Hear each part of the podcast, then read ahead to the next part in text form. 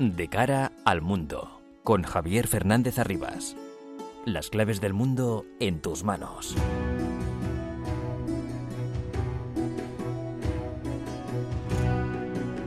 El mundo está muy revuelto y todo lo que pasa nos afecta cada día más.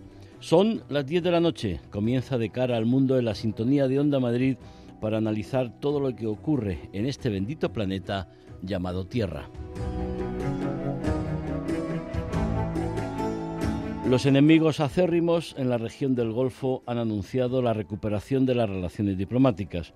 Los chiíes iraníes y los suníes wahabíes saudíes ponen fin a varios años de enfrentamiento. Sin embargo, eso no implica que cese la lucha por la hegemonía en la región, aunque todo indica que Irán ha tenido que asumir condiciones relevantes para poder recuperar las relaciones con Arabia Saudí.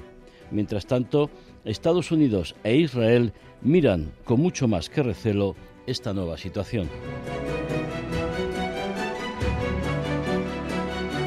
Algunos observadores han comparado este acercamiento con Irán al que ya experimentaron los propios saudíes con Turquía. Sin embargo, la diferencia clara entre ambos casos es la posición de Estados Unidos. Mientras que Washington no opuso resistencia en el movimiento con los otomanos, ahora no parece estar dispuesto a pasar por alto lo mismo con Irán. Las sanciones impuestas por la Casa Blanca al régimen de los ayatolás chocan frontalmente con las intenciones de inversión que Riyadh pretende poner en marcha. De ahí que ya se hayan producido los primeros movimientos que, sin mencionar explícitamente el restablecimiento de las relaciones saudíes con los iraníes, mandan un claro mensaje a los saudíes. Otros piensan que puede ser una demostración de la decisión de poder tener independencia en sus decisiones. Por ejemplo, acuerdo con Irán mientras compran 78 aviones Boeing norteamericanos. Veremos qué ocurre con el apoyo y financiación del régimen de los ayatolas a grupos considerados terroristas como Hamas en Gaza, Hezbollah en Líbano o los hutíes en Yemen, y con la durísima represión contra las mujeres y contra quienes protestan en las calles de las ciudades iraníes contra el régimen represor iraní. En Marruecos, el primer ministro Aziza Hanouch ha defendido en el Congreso Nacional del Entorno Empresarial bajo el lema por una nueva generación de inversores y empresarios celebrado en Rabat la idoneidad de su país para acoger a la inversión extranjera. Dijo, nuestro país goza de una posición privilegiada para los inversores extranjeros consolidada por su estabilidad política y financiera. El ministro de Inversiones, Convergencia y Evaluación de las Políticas Públicas, Moisin Yazuli, fue quien presentó la hoja de ruta para la mejora del entorno empresarial en la que destacan la creación de 500.000 puestos de trabajo estables e inversiones del sector privado por valor de 45.000 millones de euros para el periodo 2022-2026.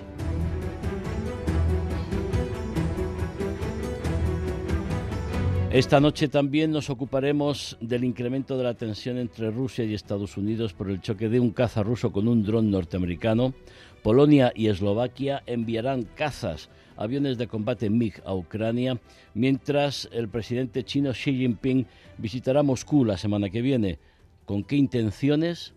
Por cierto, cuando asistimos al fantasma de una crisis financiera internacional por la quiebra del Silicon Valley Bank y los problemas graves del Credit Suisse. El Banco Central Europeo sigue subiendo los tipos como muestra de fortaleza de las entidades europeas y por necesidad de luchar contra la inflación. Sintonía de Onda Madrid de cara al mundo los viernes de 10 a 11 de la noche. Les habla Javier Fernández Arribas con la asistencia técnica de Ignacio Cerezo.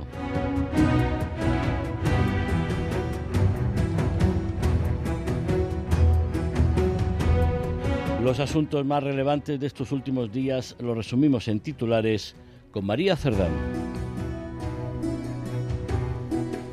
Naciones Unidas concluye que Rusia ha cometido crímenes de guerra en Ucrania y también dentro de sus propias fronteras. Según la ONU, las fuerzas rusas han llevado ataques indiscriminados y desproporcionados, entre ellos tortura, violencia sexual y deportación ilegal de menores. Polonia se convierte en el primer país de la OTAN en enviar cazas a Ucrania.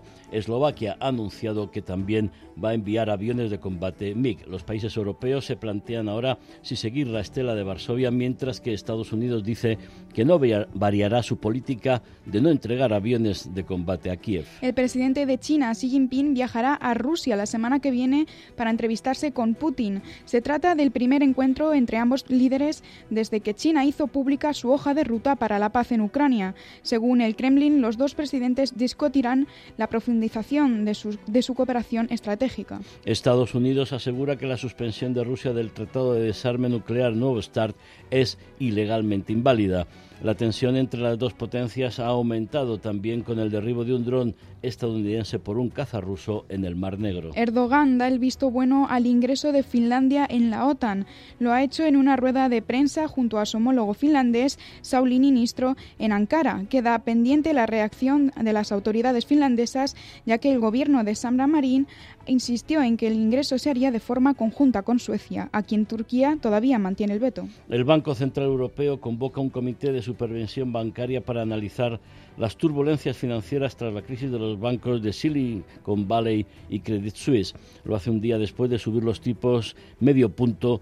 Christine Lagarde ha dejado en el aire nuevas alzas y ha prometido liquidez a la banca en la zona euro. El presidente francés Emmanuel Macron impone la reforma de las pensiones sin el voto de los diputados. Lo ha hecho recurriendo al polémico artículo 49.3 de su Constitución. La medida ha provocado protestas en el país con grandes disturbios y la oposición plantea una nueva moción de censura. Continúan las protestas en Israel en contra de la reforma judicial de Netanyahu. El primer ministro desestima la propuesta del consenso presentada por el presidente Isaac Herzog en el 70 aniversario de la fundación del Estado de Israel, el presidente ha advertido del riesgo de un enfrentamiento civil. Miles de griegos han secundado la huelga general convocada por los sindicatos por el accidente de tren de Larisa. Más de 25.000 personas se han concentrado en el centro de Atenas en protesta por la negligencia en las normas de seguridad que, según afirman, provocó el accidente de tren más mortífero de la historia del país, con 57 fallecidos. El presidente turco Recep Tayyip Erdogan ha sido elegido candidato del gubernamental Partido Justicia y Desarrollo para las elecciones presidenciales de mayo. La coalición opositora Alianza Nacional ha cuestionado una irregularidad al cumplir Erdogan con los dos mandatos que estipula la Constitución. Irán acuerda dejar de enviar armas a los hutíes en Yemen como parte del acuerdo con Arabia Saudí tras establecer relaciones diplomáticas. La medida de Teherán podría acelerar los esfuerzos para lograr la paz en Yemen. La oposición ecuatoriana abre un proceso de juicio político contra el presidente Guillermo Lasso. Se le acusa presuntamente de proteger a personas cercanas a él en un supuesto entramado de corrupción de empresas públicas. El gobierno de Ecuador ha definido la decisión como un atentado a la democracia. De cara al mundo. Onda Madrid.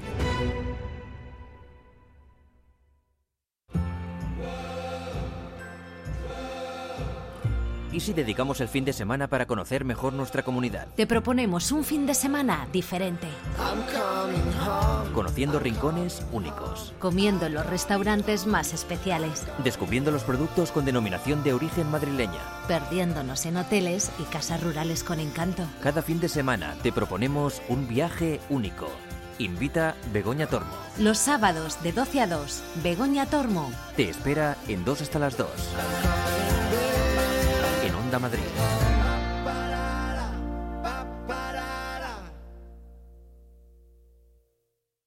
Pedro Lanceros Reformas. Reformas integrales. Pedro Lanceros Reformas. Rehabilitación de edificios. Pedro Lanceros Reformas. Le ayudamos a hacer de su casa su hogar. Lanceros Reformas. Nuestra experiencia y su fidelidad, nuestro éxito. pedrolanceros.com. Reformas. ¿Pensando en renovar tu baño? Ahora es el momento. Te esperamos del 21 al 28 de marzo en la semana sin IVA de Coisa Sanitarios. Descubre las últimas tendencias en azulejos, muebles, mamparas, calefacción. Las mejores marcas a los mejores precios. Sin IVA. Renueva tu baño. Renueva tu vida. Encuéntranos en grupocoisa.com. Coisa. Nos mojamos por ti. ¿Quieres tu casa a precio de coste? Únete al movimiento cooperativo cooperopen.org, la plataforma que en cinco sencillos pasos te une a otras personas para construir tu hogar a precio de coste. Inscríbete ya en cooperopen.org. Yo Cooperopen y tú, una filosofía de vida. Cooperopen.org. Gestiona el registro de demandantes de vivienda de Concovi. El partido de la onda con el deporte madrileño. Siete apasionantes horas nos esperan este sábado en el partido de la Onda. Desde las 4 y 5 no paramos con Primera, Segunda, Primera Federación y Baloncesto. Leganés y Rayo Vallecano suben el telón en casa ante Oviedo y Girona. Luego será el turno del Sanse y Rayo Majadahonda. El Fuenlabrada quiere seguir soñando con la ACB. El colofón lo pone el Atlético de Madrid-Valencia en el Metropolitano tarde de fútbol, tarde de radio.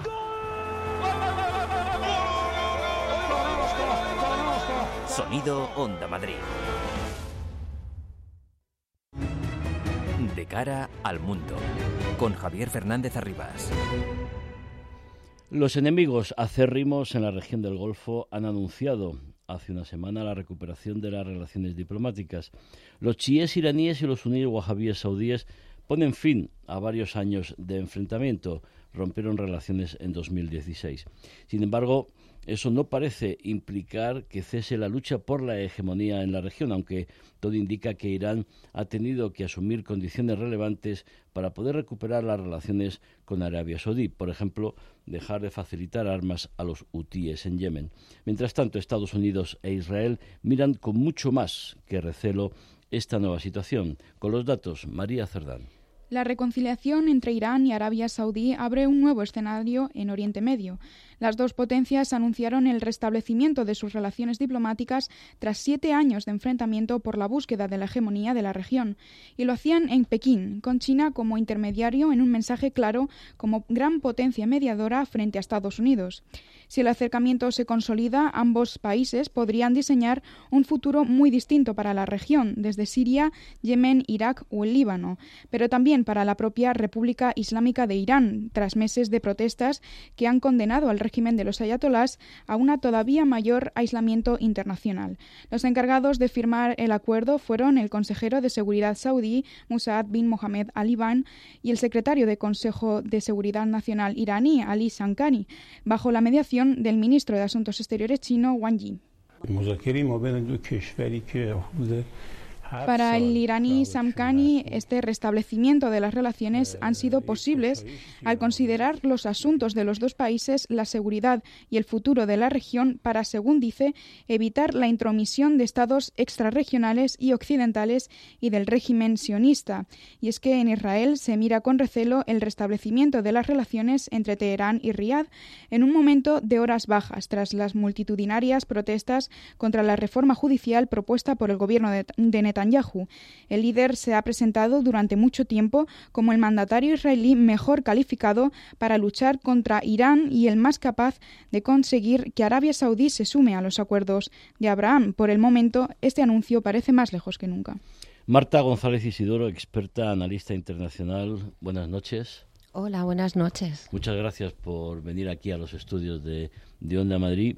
Marta, sorpresa, no sorpresa, se esperaba la recuperación de, las relaciones entre Arabia Saudí e Irán.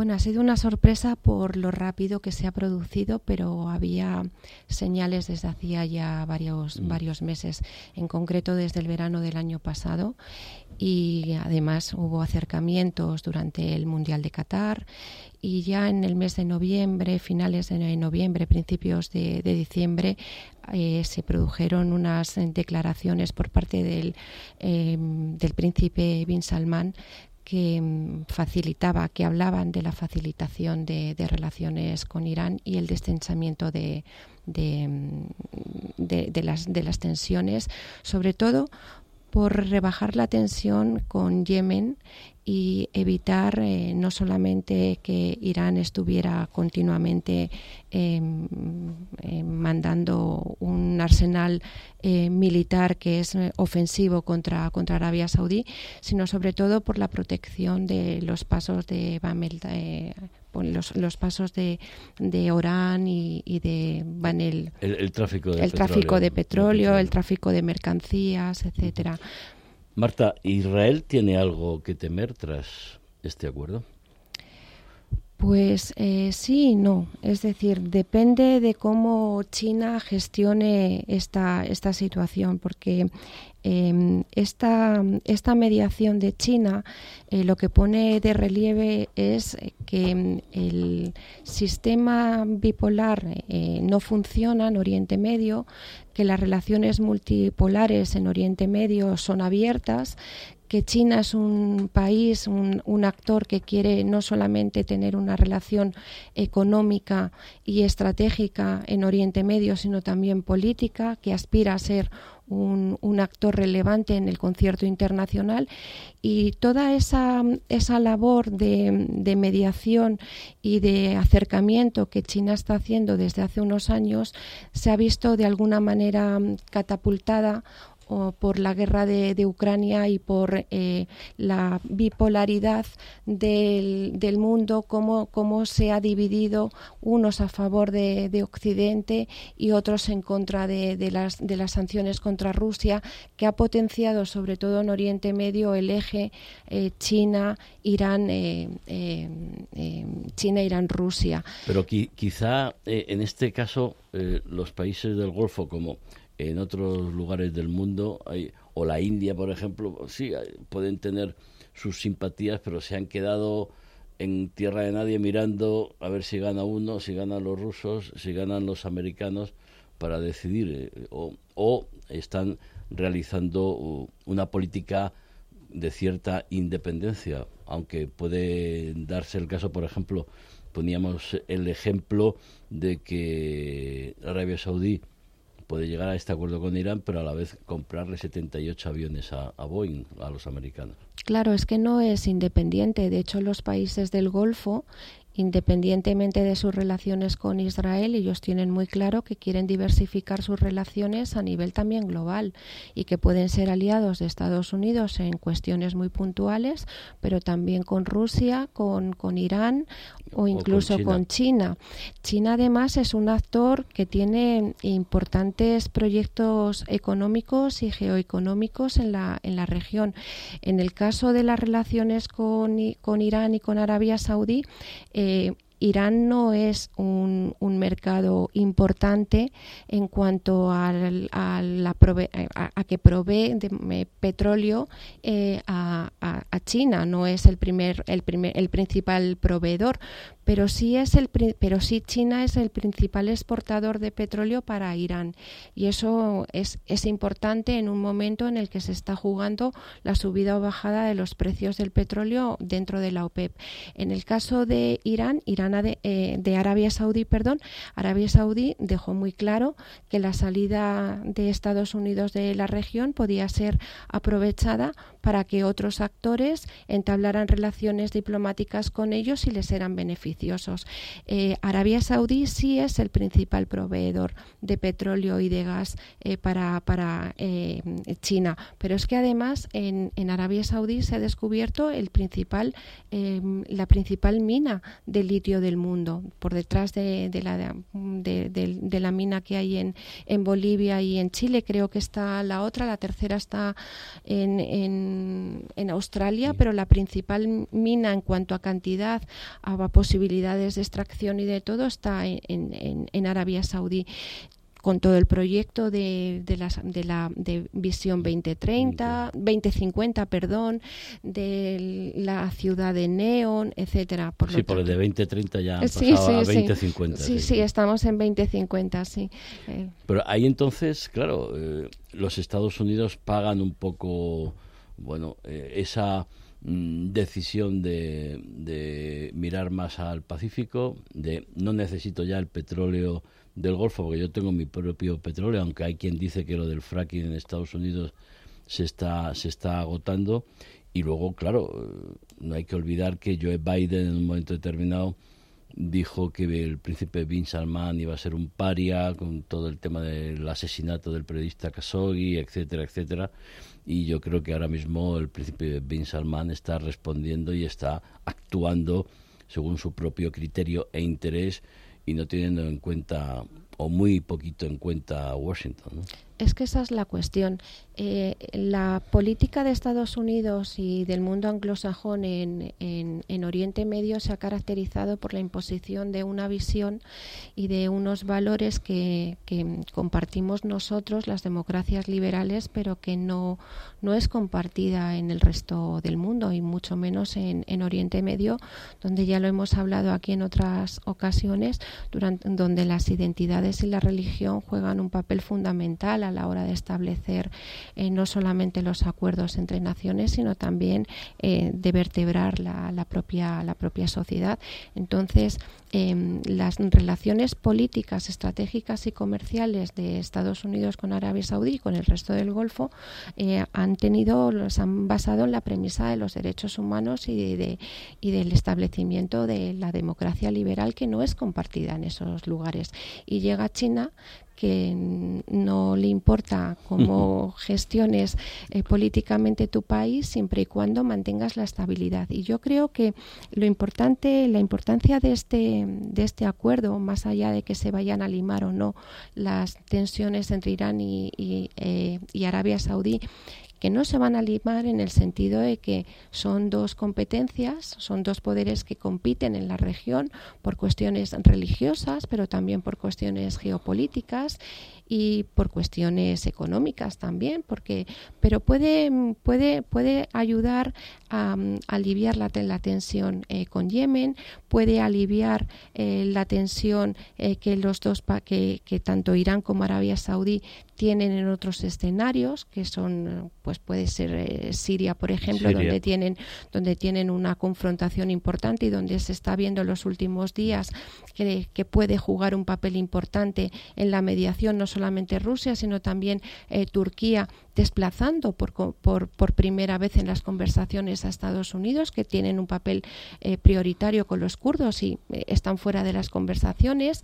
Hay un proyecto de plan de paz general en la región que, encabeza China, que está dando pequeñas pinceladas, está soltando como pequeñas em, perlas o, o píldoras pero que aspira a que eh, en el aspecto que tiene que ver con Israel y con, con, el programa nuclear iraní, lo que tiene, lo que aspira es a que se desentense las, las tensiones, mmm, valga la redundancia, uh -huh. en, en, Cisjordania y en Gaza. Iba, iba a, a tocar ese, bueno, el tema del de apoyo iraní a, a Hamas en, en Gaza el apoyo iraní a Hezbollah, hemos hablado ya de los hutíes en Yemen, hemos hablado de, de Siria. Eh, Arabia Saudí, en, en, sus condiciones, hemos conocido que Irán va a dejar de, enviar armas a los hutíes en Yemen.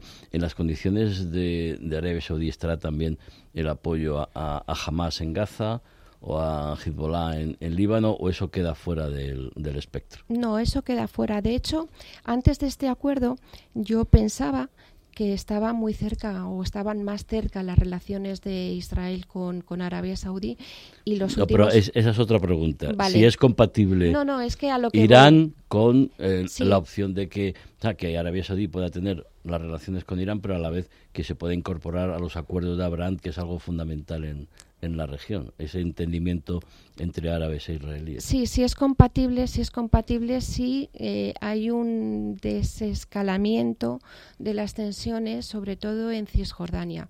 ¿Por qué? Porque la falta de liderazgo del presidente Mahmoud Abbas está provocando unas tensiones que mm, pueden desencadenar en una en una intifada, porque lo que se está viendo es la entrada de nuevos actores, Irán, a través de Hezbollah, en Cisjordania. Ya hay actores importantes y se puede producir una hezbolización de por decirlo de alguna manera, de Cisjordania.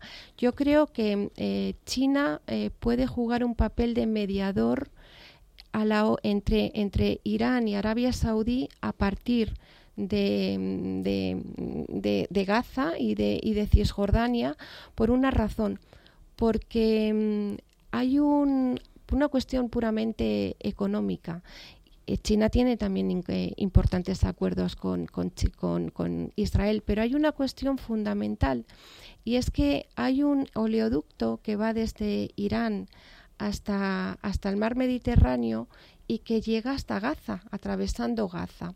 Ese oleoducto lo, es de propiedad israelí porque lo construyó Israel en la época del Shah cuando los dos países tenían buenas relaciones y lo cerró en el momento de la revolución del 79.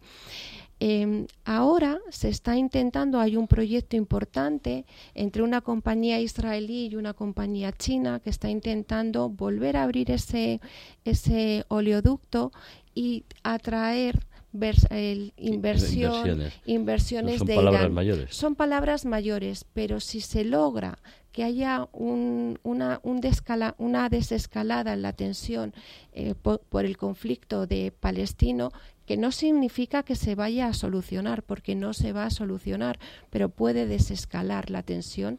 Ahí el papel de Arabia Saudí y de Irán sí es importante porque son dos mediadores, son dos actores que pueden hablar directamente con los líderes eh, palestinos. Y una última cuestión, eh, hace pocos días, hemos, leyendo a Talayar, hemos eh, conocido que Irán ha vendido, ha, trasladado drones al Frente Polisario, el Frente Polisario, además instruidos por Hezbollah en el uso de, de esos drones. Ahí Irán está también intentando jugar un papel de la mano de Rusia, de la mano de Argelia en el norte de África, lo que supone una amenaza de desestabilización muy importante. Yo no sé si hay Arabia Saudí puede entrar, no puede entrar, o China puede frenar ese tipo de, cuestiones porque a los europeos la desestabilización del norte de África, precisamente eh, con estos drones iraníes que puede utilizar el Polisario, es muy grave.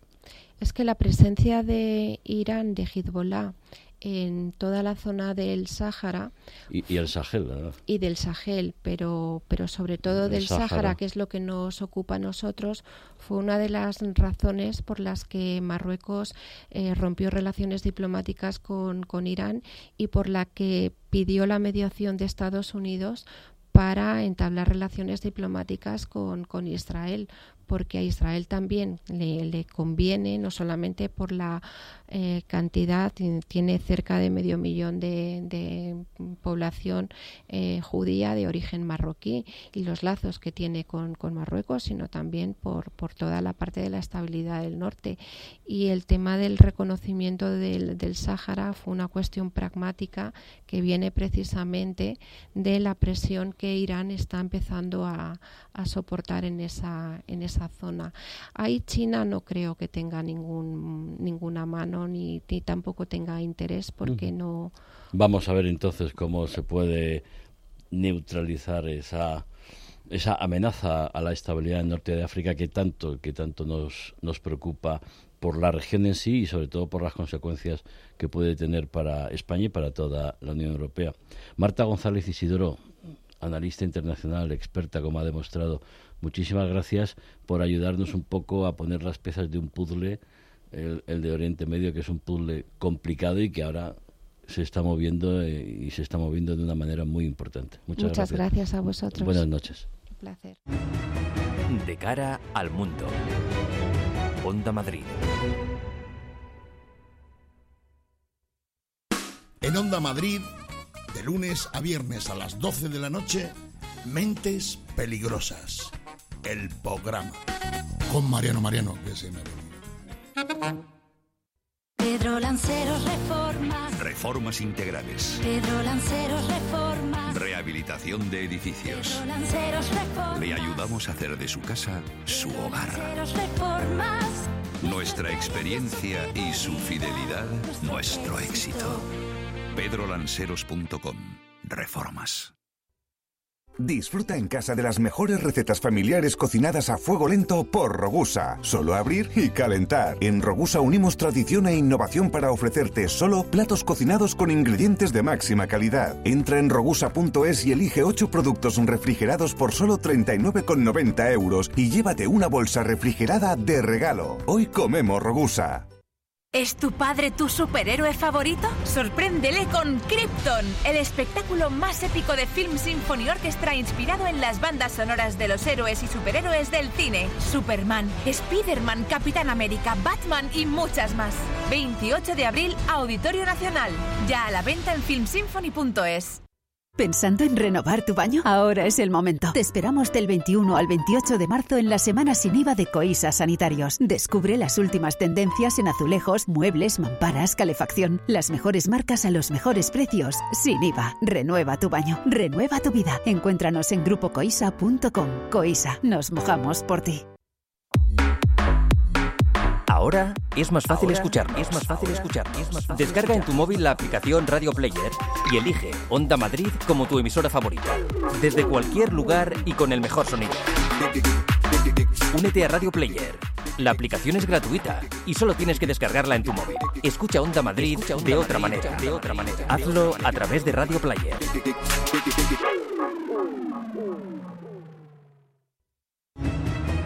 De cara al mundo, con Javier Fernández Arribas.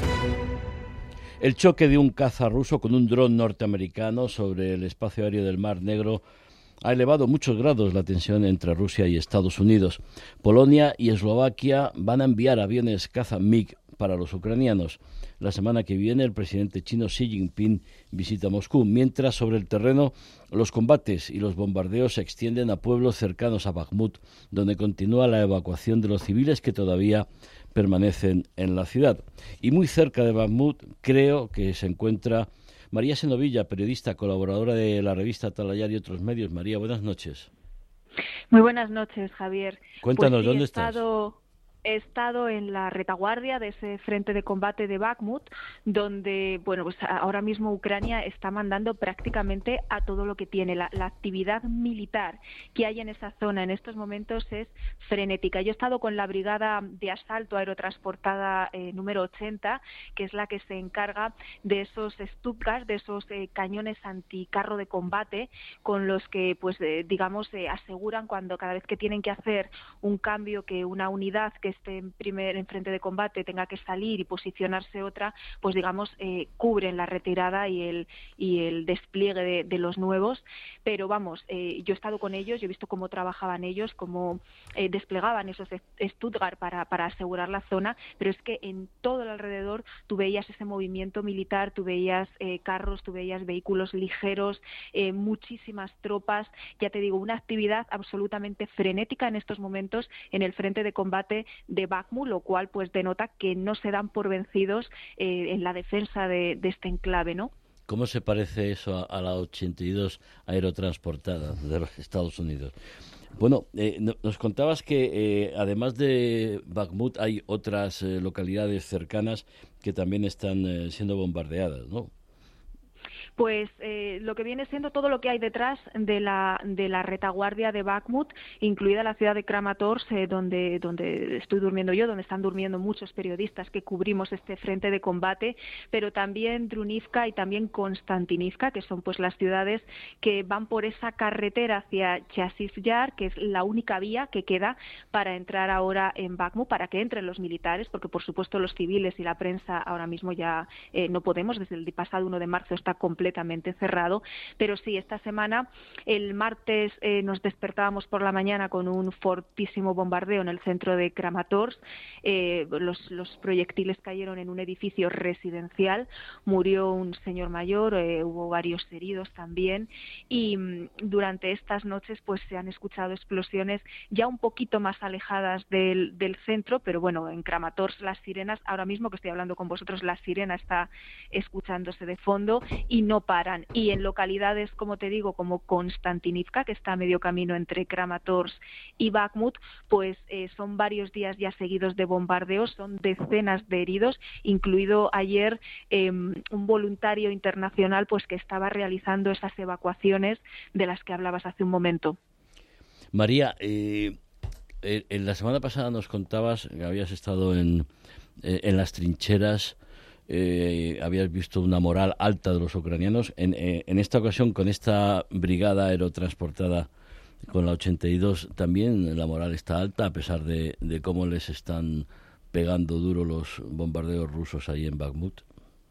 La moral de combate está muy alta. Además, ya te digo que este movimiento frenético, pues eh, es que hay, ahora mismo hay miles de efectivos ucranianos aquí destacados en este frente de combate. Entonces también eh, pues se ven unos a otros y yo creo que, ese apoyo, ah, aunque no sea de la misma unidad, aunque sea de unidades compañeras, pues es algo tácito, ¿no? Entonces sí veo la moral de combate alta, eh, les veo combativos, eh, les veo fuertes, se les ve con energía. No he visto en ningún momento cabezas eh, cabituajas. Y lo más importante, con recursos, porque bueno, me cuentas que quizá mañana te lleven a ver una pieza de claveles. A ver, explícame qué es eso de una pieza de, de claveles. Pues es otra brigada, en este caso de artillería, y esos claveles son, son esos eh, eh, obuses que, bueno, pues que, están lanzando artillería contra las, las, líneas rusas y que desplazan cada día, no deben de estar en la misma posición, les van moviendo. Entonces, bueno, eh, depende de cómo esté mañana el, el, frente de combate, porque hay jornadas en las que está muy inestable y en las que se producen muchas bajas y hay mucho tránsito de, de sacando a heridos y demás, pero todo apunta a que ya, ya me lo suspendieron la semana pasada. Yo espero que mañana ella no tenga mala suerte y pueda ir a ver cómo trabaja la artillería ucraniana pues en el frente de combate más activo que hay ahora mismo en esta guerra. Lo que estarán deseando es recibir a los Leopard, porque parece que en España hay ya 55 militares ucranianos que han terminado el adiestramiento para manejar los Leopard, algo que para los ucranianos debe ser fundamental, ¿no?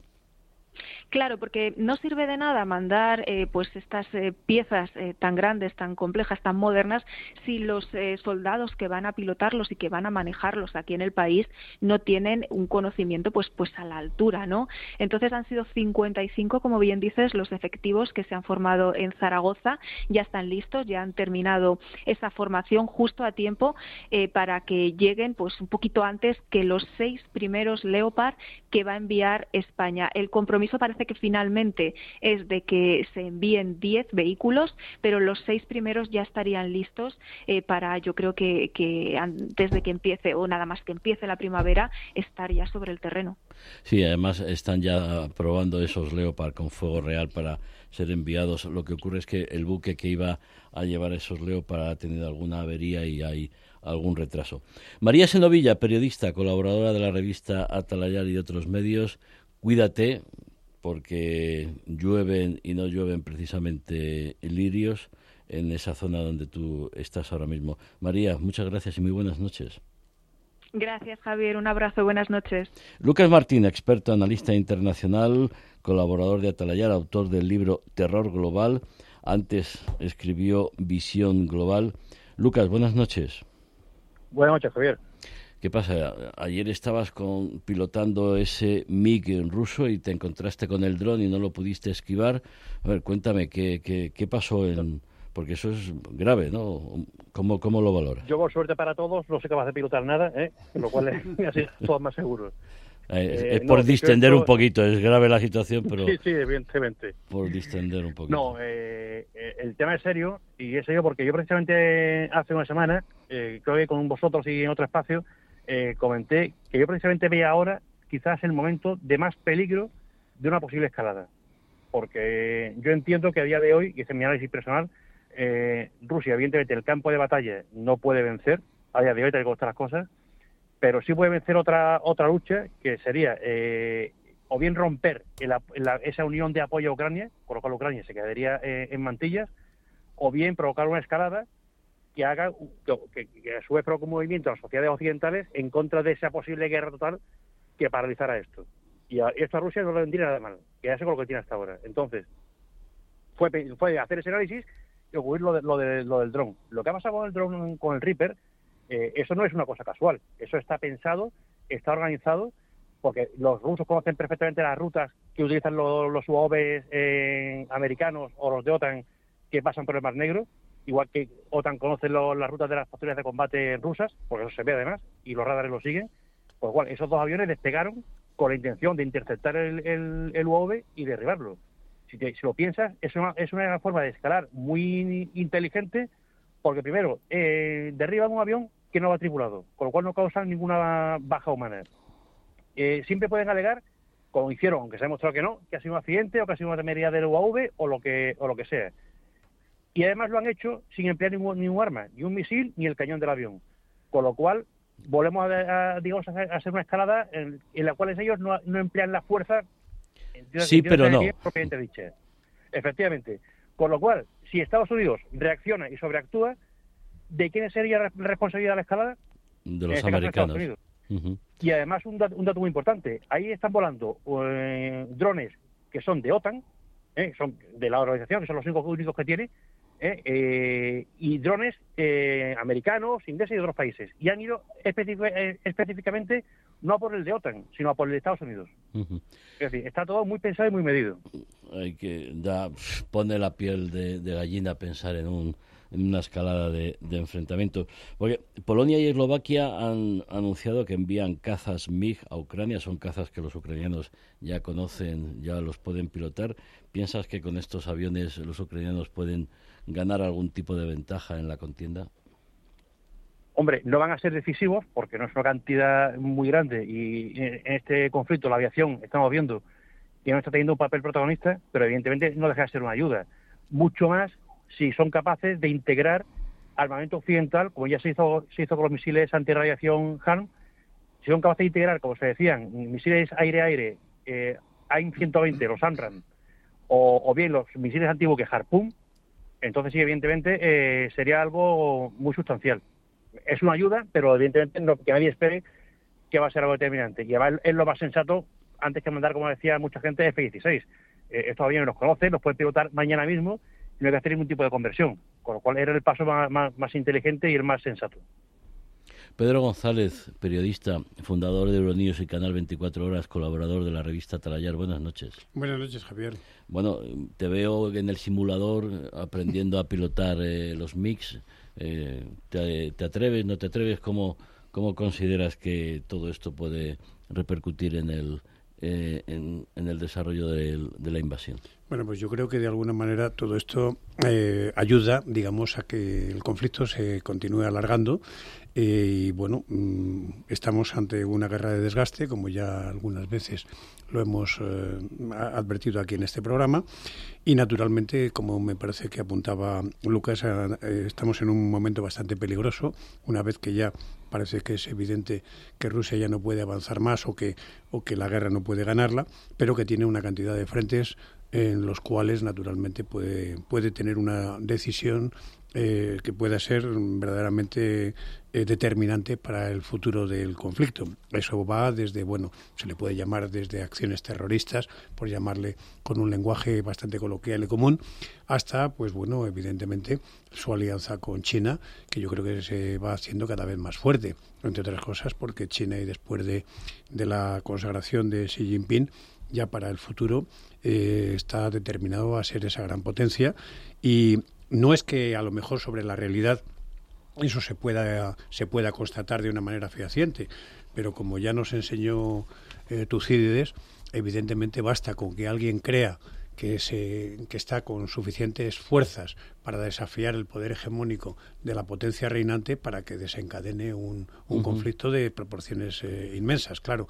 Y naturalmente hay muchísimos frentes colaterales a lo largo y a lo ancho de todo el mundo, que es lo que está ocurriendo ahora. A mí me parece que la escalada va a ir en aumento a medida que, que avance el tiempo, pero bueno, sobre todo con ese fondo de guerra de desgaste que naturalmente no se va a solucionar de la noche a la mañana. ¿Lo de Teocidides eh, de Internet o, o que has estudiado y eso sería lo propio para los jóvenes que están haciendo relaciones internacionales? Bueno, pues es un principio que yo creo que está ya codificado ahí, pero que así, que así se ha repetido a lo largo de los últimos 30 siglos. Es decir, la sucesión de los imperios ha sido siempre así, es decir, desapareció pues el asirio, el romano, el eh, griego, el egipcio, etcétera, El etcétera. español. El- eh, pero ha sido el único, el único momento que no ha sido por Por- violencia, porque siempre ha sido un desencadenamiento de guerra. Y ahí justamente y la única excepción histórica es que los portugueses y los españoles se repartieron el mundo por el Tratado de Tordesillas y lo hicieron de una manera pacífica. Pero lo normal es que sea a base de que una potencia emergente desafía a, la que está en el poder porque cree que le puede ganar y la mayor parte de las veces así ha ocurrido. Algo, algo nos hizo Estados Unidos con Cuba, pero, pero bueno, ahí es, otra, otra cuestión. Eh, hemos hablado de, de China con, con, Marta González Isidoro, sobre todo su papel en, en, la mediación entre Arabia Saudí e Irán. Y Xi Jinping llega a, Moscú la semana que viene. Lucas, eh, ¿qué esperas de, de la presencia de, Xi Jinping? ¿Va a darle un abrazo a, a Putin, pero es un abrazo del oso, le va a, a, respaldar y o le va a decir vamos a buscar una salida de una vez a, a esta situación que, que, nos está afectando negativamente a todos. Pues yo creo que aquí, eh, fíjate que esta reunión se va a producir, pero no en un plano de igualdad, Javier. Eh, aquí China llega sintiéndose superior a Rusia, evidentemente, más fuerte en todos los sentidos, y creo que China va a apretar a Rusia para intentar buscar una forma de acabar con esto sin que Rusia salga demasiado mal parada, pero donde evidentemente China va a tener eh, un ascendente sobre Rusia que no se va a poder quitar encima mucho tiempo. Eh, eh, está claro que Rusia, en cuanto acabe esto, va a depender de China para muchas cosas. Entonces, y a China no le conviene que esto siga, por el tema económico principalmente. esto es malo para el negocio y China está en el negocio. Además, hay quien hay quien ha comentado que Xi Jinping también va a mantener un, una videoconferencia con el presidente ucraniano Zelensky.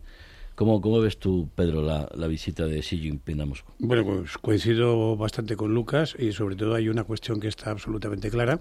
Es decir, en la guerra de Ucrania lo que ha, eh, lo que ha puesto en evidencia es que China tiene un poder muy superior a, a Rusia y Rusia se ha convertido, digamos, en un aliado menor, pero muy importante, obviamente, de, de China. Y naturalmente eh, lo que diga lo que diga Xi Jinping eh, en ese plano de superioridad pues va digamos más allá de estar en el plano de igualdad en el que podía situarse antes. Ahora es evidente que las cartas están repartidas y es así. Y lo que y lo que determine o sea no digo que le vaya a dar órdenes tajantes a Putin pero bueno es un aliado con el suficiente ascendiente como para poderle dictar a, Rusia que tome algún determinado tipo de acciones. Y luego, naturalmente, si tiene esa videoconferencia con el presidente Zelensky, obviamente ya, mm, digamos, aceptado, digamos, el otro, eh, la, otra premisa, le puede, digamos, mm, tender la mano para que acepte determinadas cosas que hasta ahora, obviamente, por el desarrollo de la guerra, Zelensky no aceptaría, claro. Yo mm, no creo en las casualidades pero bueno, eh, a la hora de relacionar lo que ocurre en el mundo hay que tener eh, cuidado y también prudencia, pero que el Silicon Valley Bank y el Credit Suisse tengan los problemas que están teniendo y, y, de repente nos hayan creado fantasmas muy peligrosos o que el presidente Macron con su reforma de las pensiones tenga todas las calles de muchas ciudades incendiadas y no se sabe quién puede financiar o impulsar eso. A mí se me ocurre que en otros momentos eh, la mano de Putin estaba detrás de todo ese tipo de, de algaradas para desestabilizar a, los, a sus enemigos. Eh, o, o, yo es que estoy en, una teoría de la conspiración y, y, este viernes estoy un poquito yo creo, kafkiano. Yo creo que estás absolutamente en la línea clarísima. Hay mucha gente que manda, mucha, bueno, relativa, son unos pocos, ¿no? Eh, pero que bueno, que están relacionados en diferentes polos y eso es verdad. Y, y estoy contigo, es decir, casualidades las justas. Es decir, en la historia se van desarrollando las, las cosas de una determinada manera y en un momento determinado, pues a lo mejor pues, el caso de Europa es eh, paradigmático, es decir, de la famosa crisis del petróleo del 73, es decir, donde Europa se llegó a creer, bueno, que eran los reyes del mambo, ¿no? Y entonces, pues oye, eh, Estados Unidos le, le dio una colleja es decir, porque ahora ya se puede decir con perspectiva para demostrar que, ojo, que tu poder es bastante limitado. Y así están pasando con casi todas las crisis. Es decir, en definitiva, siempre hay alguien en, mm, en las crisis, muy pocos, que son los que salen súper ricos y súper beneficiados. Y hay una multitud que paga las consecuencias. Yo creo que estamos en un momento también ahora mismo claro. Y evidentemente están los, los medios financieros y económicos esforzándose en decir que esto no es como la de 2008, que no es lo mismo, hay que inyectar dinero, etcétera etcétera, pero la realidad es que colosos y gigantes que creíamos absolutamente indestructibles, pues llega un momento en que dices, oye, pues de la noche a la mañana, pues arrastran, caen, se derrumban como un castillo de naipes y naturalmente la gente le pilla absolutamente con la boca abierta, ¿no? Sí, porque eh, hay que recordar que muchos intereses económicos, financieros, de deuda, etcétera, etcétera, de los Estados Unidos están en manos de China. Por ejemplo, hay, por hay, ejemplo. hay quien ha advertido durante mucho tiempo, cuidado, porque los chinos están comprando, los chinos están haciendo con la deuda, etcétera, y en un momento determinado pueden pueden eh, mover los hilos. ¿eh? Marta González, que todavía está aquí con nosotros, dice Arabia Saudí también puede estar moviendo hilos Sin porque, duda, porque eso de que Bin Salman iba a ser el paria por lo de Khashoggi y tal. Eh, sí, sí, dime, Lucas. No, y en, en el otro plano que estás comentando, del tema de los, de los movimientos de Europa y demás, eh, hay que recordar que la Unión Soviética en tiempos eh, se dedicó a financiar, a organizar y a preparar eh, grupos antisistema dentro de Europa para, para jugar a desestabilizar y esa capacidad la mantenido Rusia después y ha continuado financiándola y preparándola, con lo cual mm, no es, de, no, no es descartar. Yo creo que es bastante evidente y lo que hemos comentado muchas veces, que Rusia esa carta la va a jugar, porque desestabilizar a Europa significa ayudar a esa desunión que puede haber en el frente que está ayudando a Ucrania y en el momento que una, que una carta caiga, cae todo el castillo de naipes.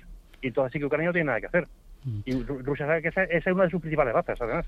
Ya me gustaría a mí poder jubilarme a los 64 años, como está planteando Manuel Macron a, a los franceses. Pues fíjate la que, la que se ha liado, ¿eh? la que se ha liado y además es que es curioso porque además denota una de las uno de las de las desigualdades mayores no solamente en el propio en la propia Francia sino en relación con los demás países, es decir, y ha sido sistemático, es decir, todos los presidentes franceses se han empeñado en hacer esa reforma y era una de las promesas que tenían, incluido Macron. Todos tuvieron que regular que regular. Y el propio Macron en el primer mandato no lo ha conseguido. Y de hecho su reforma era para llegar a los 65 años oficiales. Ojo al parche que tampoco es para deslomarse.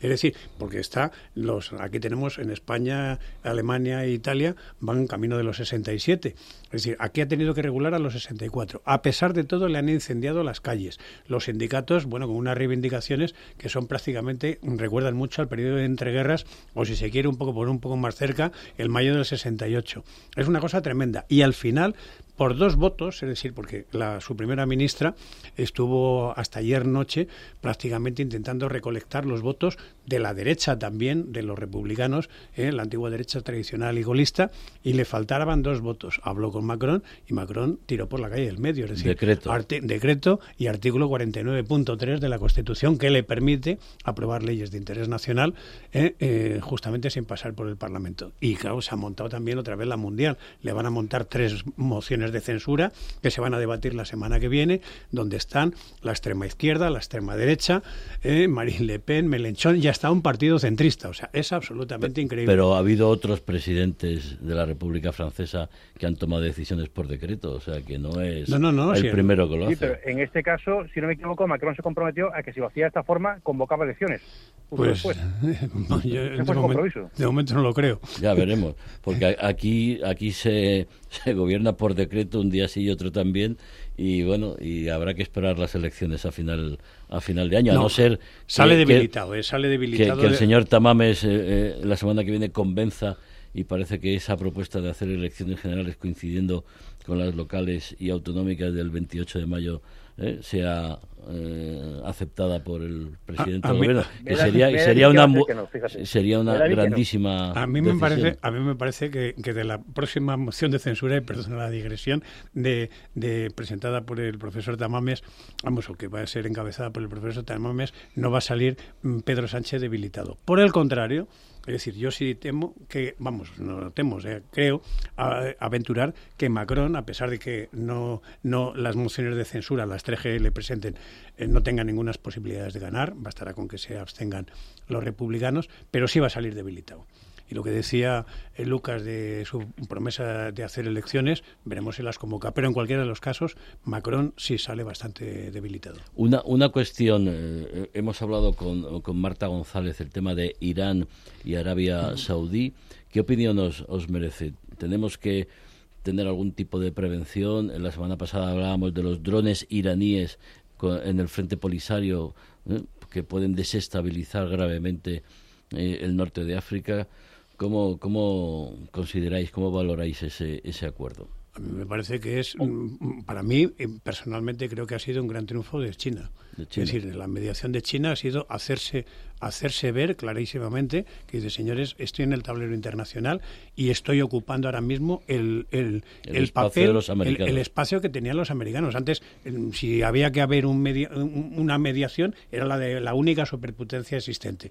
Fuera un conflicto en África, en Oriente Medio, en América Latina, en Europa, es decir, en cualquier momento. Es decir, la isla de Perejil, por ejemplo, es decir, se me está ocurriendo, ahora por poner un ejemplo bastante cercano, e- ese, ese lugar ha dicho China, un momento, que yo también soy capaz de hacerlo. Y a mí me parece lo más importante de todo eso. Todos los conflictos que hay en, en torno a Oriente Medio, eh, me da la impresión de que evidentemente ahora China ya es una potencia a la que hay que escuchar. Y, y que Y pueda... además puede ser un mensaje, perdona, eh, Sí, con sí, respecto sí. al tema de Ucrania. Es decir, soy capaz de mediar entre los países que llevan tiempo enfrentados. Soy capaz, si soy capaz de hacerlo aquí, también soy capaz de hacerlo en Ucrania, y con Perfecto, Rusia. Creo que exactamente. puede ser un anticipo. ¿Y qué reacción esperáis de, po- por parte de Washington? ¿O, o vamos a estar un poco eh, en esa mm, degradación o ese empobrecimiento del peso político, sobre todo porque financiera y económicamente le ha pasado mucho, mucha, mucha factura a Occidente, tanto las guerras en Afganistán, en Irak y luego, bueno, pues una crisis financiera internacional muy grave, luego la pandemia, ahora ahora Ucrania, ¿cómo lo veis? Yo creo que eh, en cualquiera de los casos la historia no se detiene.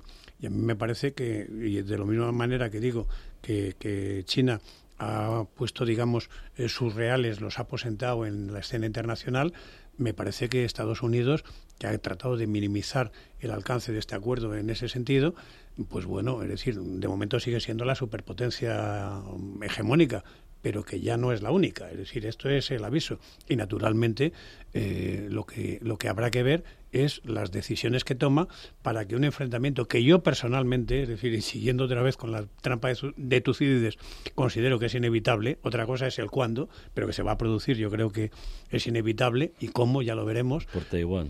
¿eh? Pues eh, por lo que sea, pero desde luego que se va a producir la chispa que lo desencadene, eso ya está por ver, ¿no? Y es decir, y cuando se produzca también, pero yo creo que es inevitable. China está convencida de su poder.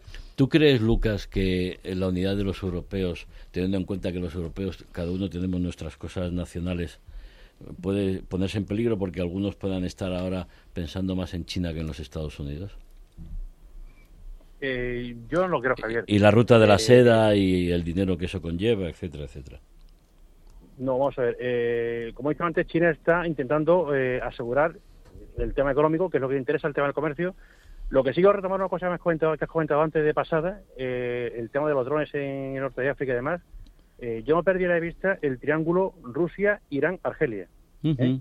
No, no, Porque- estamos muy ese- pendientes. Ese, trián- ese triángulo es otra arma que puede utilizar Rusia para fomentar esa des- desestabilización, si no directamente en suelo europeo, en el área de influencia más cercana a Europa, que le puede provocar además un tsunami sobre Europa, ¿no? Entonces, no descartemos que sea una carta que está jugando Rusia como jugó con el tema del gas. Sí, ya, Argelia. sí, ya eh, lo hablábamos con Gustavo de Reistegui la semana pasada, una pinza rusa en el norte de Ucrania y en el sur eh, Sáhara y el Sahel. Peligrosísimo, me parece a mí. Peligrosísimo, me parece a mí. Ese, ese, ese triángulo es evidente que puede desestabilizar mucho y que está en una situación que me parece que puede, no digo darnos tardes de gloria, pero que sí problemas muy serios a, Europa. Sí, porque además una desestabilización del norte de África supondría una amenaza, bueno, no, no solo desde el punto de vista estratégico de seguridad, etcétera, también el tema migratorio, o sea que sería algo muy, muy. La cantidad de frentes que se abrirían a partir de, de la consolidación de, ese, de, esos, de esos vértices a los que aludía eh, Lucas, yo creo que son infinitos, inmensos y extremadamente peligrosos para toda Europa y nosotros estamos en la línea de frente. Por eso es muy importante la visita que hizo la semana pasada el jefe del Estado Mayor norteamericano a, a Rabat, el, general Miley, dejando claro cuál era la posición de los Estados Unidos en un momento que, en Argel había un alto dirigente de la seguridad de, Rusia. Con lo cual, cuidado porque todo esto nos afecta y, e insistimos, por suerte por desgracia, yo creo que por mucha desgracia estamos, estamos en guerra. Pedro, Lucas, muchísimas gracias un viernes más. Muy buenas noches. Feliz fin de semana. Buenas noches, compañeros. Muchas gracias. Buenas noches a los dos.